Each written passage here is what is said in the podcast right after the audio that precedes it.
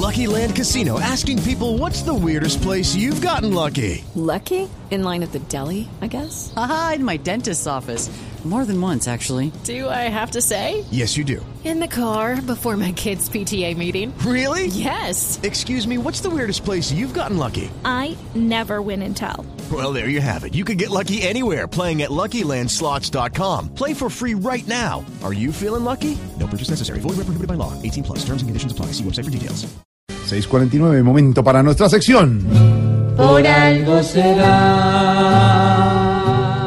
Don Álvaro, ¿será que se volvió a equivocar el presidente Duque ternando un hombre para la fiscalía ad hoc cuando había dicho días antes que esa figura del fiscal ad hoc era una galimatías? Yo creo que no es una equivocación del presidente Duque eh, este nuevo ternado. Más bien indica que lo que el presidente está pensando es en una terna de uno.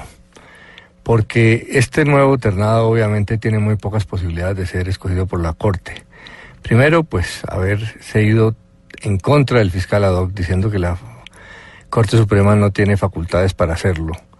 Eh, pues no tiene ninguna presentación. Además, eh, perteneció a un gobierno mientras este estaba enfrentado con la Corte.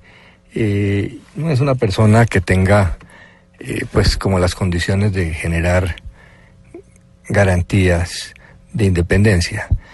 La otra miembro de la terna, la secretaria jurídica de la Presidencia de la República, pues tampoco parecería fácil para que la escoja la Corte, eh, viniendo de la entraña del gobierno, de la entraña de un partido político. Eso tampoco da garantías de independencia y hay que acordarse para qué es este fiscal ad hoc, para dar garantías de independencia, porque ni el fiscal ni la vicefiscal las están dando en el caso de Odebrecht por las inhabilidades conocidas.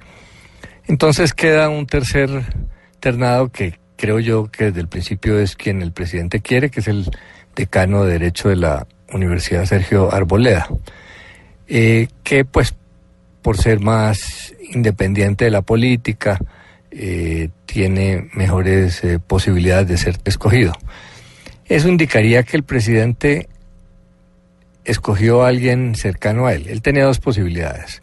O una terna de personas muy distantes que le dieran garantías al país y lo dejaran a él por fuera de la discusión de las garantías en el caso de Brecht.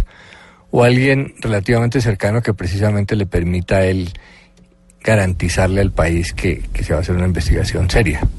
Yo creo que es lo segundo. Y si don Alvarito lo dice, Por algo será. Aquí se hace lo más conveniente, cambian de opinión cuando hay premiación. Ya que si hay interés de por medio, cualquier convicción no es ninguna opción. Aquí pueden internar al que quieran, pero en la elección ya hay decisión. Si el que terna es aquel que gobierna, por algo será. Por algo será. Por algo será. Si postulan al que se autoanula, por algo será.